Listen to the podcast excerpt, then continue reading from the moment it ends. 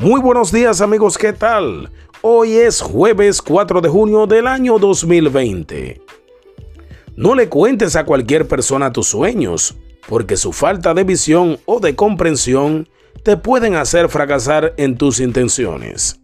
Tus sueños, tus ideas, tus planes son tuyos. Nadie tiene que entenderlos. No rechaces o huyas de tus planes porque otro no los aprueba.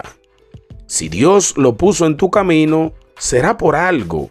Aunque no salgas exitoso, es posible que aprendas de la experiencia. Recuerda siempre que de buenas intenciones está trillado el camino del infierno. Muchas personas te querrán ver bien, pero nunca mejor que ellos. La mediocridad es egoísta y no se quiere morir sola. Siempre va a buscar compañeros procura no irte tú con ella. Que Dios te bendiga y te guarde por siempre. Bendecido jueves. Anoki Paredes. Gracias.